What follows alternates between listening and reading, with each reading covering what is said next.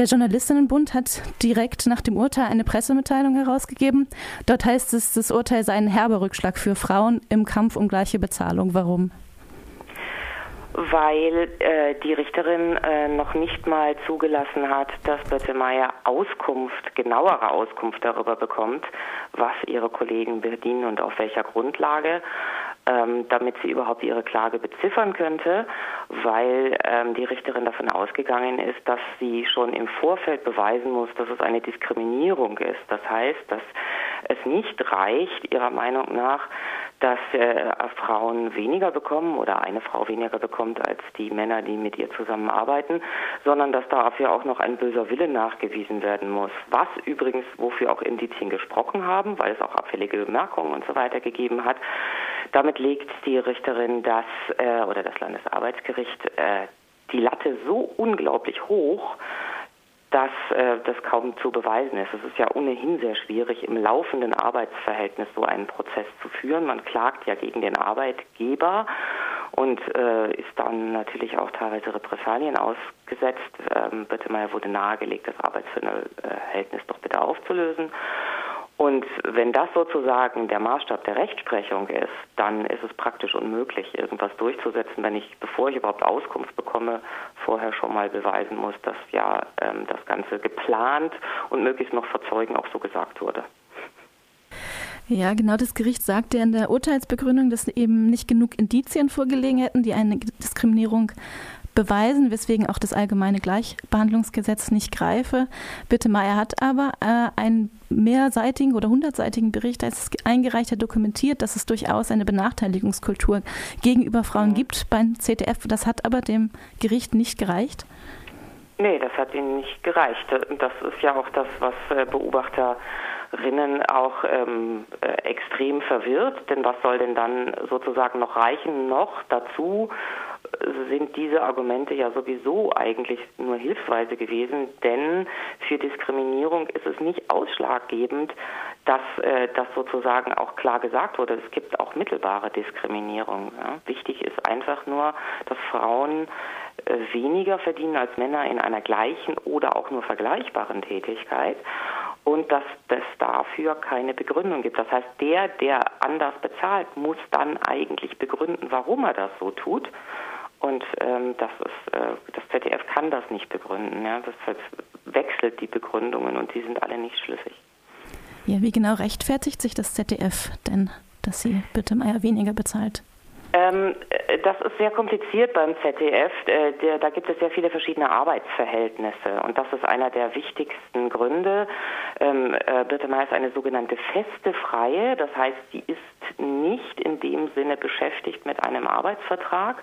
Sie ist aber arbeitnehmerähnlich, das heißt, sie geht da jeden Tag hin, sie hat 40 Stunden die Woche, sie hat ein Büro, sie hat ein Handy vom Sender ähm, und ähm, aber sie ist eben nicht in diesem Sinne Beschäftigte oder Arbeitnehmerin. Und da gibt es dann verschiedene Tarifverträge für diese Arbeitnehmerähnlichen. Und da sagt das ZDF, ja, ähm, dass äh, die, da kann man unterschiedlich bezahlen. Und das ist aber äh, rechtlich sehr strittig, weil das Europarecht sagt, dass es ausreicht, ähm, dass die Beschäftigung, also dass die Tätigkeit dieselbe ist und, ähm, und dass es nicht darauf ankommt, äh, wie die, das Beschäftigungsverhältnis geregelt ist. Sonst kann man ja äh, den Gleichberechtigungsgrundsatz im, äh, im Grundgesetz einfach aushebeln, indem man einfach mal ein paar andere Beschäftigungsverhältnisse macht. Das kann ja nicht der Sinn der Sache sein. Ja, wäre das ZDF aber nicht eigentlich auch nach dem Entgelttransparenzgesetz dazu verpflichtet, Auskunft zu geben über die Gehälter? Ja, das äh, sollte man meinen, aber da greift genau wieder das. Äh, hilfsweise wurde auch nach dem neuen Entgelttransparenzgesetz Auskunftsanspruch angemeldet und da hat das Gericht eben auch entschieden, äh, dass das Arbeitnehmerähnlichen nicht zusteht, weil die tatsächlich in dem Gesetz nicht erwähnt sind. Das allgemeine Gleichbehandlungsgesetz, was aber auch ähm, sich um Diskriminierung dreht, das erwähnt die sehr wohl. Und wie gesagt, auch diese Vorgaben des Europarechts, auch das äh, Grundgesetz sagt, es ist auf bestehende ähm, auf die Beseitigung bestehender Nachteile hinzuwirken. All das würde eigentlich dem Sinne nach Aussagen, dass dieses Gesetz auch so auszulegen ist. Und das Gericht hat gesagt, nö, das steht da nicht drin und deswegen gibt es dafür keinen Anspruch. Weil das Gericht aber sagt, das ist aber eine so wichtige Frage, hat es in diesem Punkt die Revision zugelassen zum Bundesarbeitsgericht. Also haben Sie selbst schon gemerkt, das ist wohl etwas, was man grundsätzlich erklären sollte, während es in den anderen Punkten noch nicht mal die Revision zugelassen hat. Das heißt, eigentlich wäre in den anderen Punkten jetzt Endstation. Dagegen ähm, wird die Klageseite, also Bette Meier, aber vermutlich auch Beschwerde erheben. Allerdings ist das Urteil zwei Monate nach der Verkündung, schriftlich liegt es noch nicht vor. Es dauert jetzt auch schon sehr lange und deswegen muss man das abwarten. Ja, ähm, welche Folgen hat denn speziell diese Auskunftsverweigerung auch für äh, Birte Meier als Klägerin?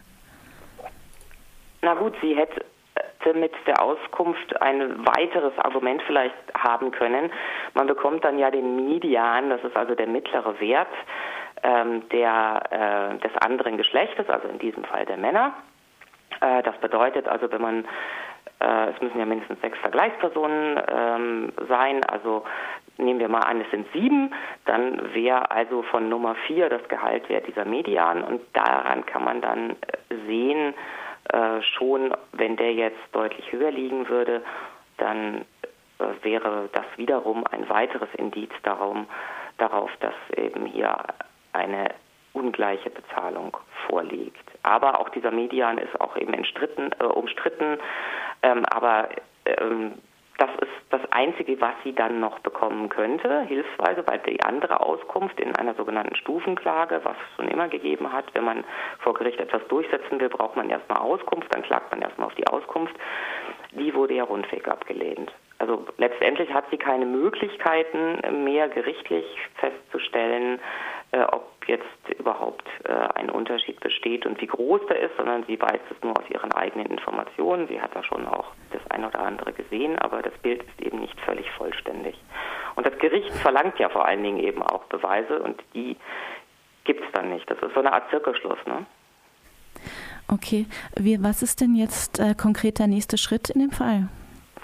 Ähm, äh, man wartet jetzt darauf, dass eben die schriftliche Begründung für das Urteil äh, vorliegt und dann wird geprüft, ob gegen die Nichtzulassung der Revision Beschwerde eingelegt wird. Und äh, außerdem ähm, wird äh, man in Revision gehen gegen diese eine Frage, nämlich ähm, die Nichterteilung der Auskunft nach dem Entgelttransparenzgesetz zum Bundesarbeitsgericht. Und das Bundesarbeitsgericht ähm, kann dann auch aussetzen und dem, Europa, dem Europäischen Gerichtshof vorlegen, wenn es das grundsätzlich sieht. Denn das Europarecht ist sehr stark in dieser äh, Nichtdiskriminierung von Frauen und Männern. Und äh, oder ähm, wenn das nichts wird, dann kann es auch noch zum Bundesverfassungsgericht gehen. Sind Sie da zuversichtlich, dass es in dem Fall noch eine positive Wendung gibt? Hm. ähm, ja, ich kann nicht in die Zukunft blicken. Ich, ähm, ich habe ein großes Vertrauen ins Bundesverfassungsgericht, dass es ähm, stärker äh, nach äh, Prinzipien der Gerechtigkeit urteilt und grundsätzliche Probleme sieht und sich nicht hinter so formalen Dingen verschanzt, wie es meines Erachtens nach das Landesarbeitsgericht tut.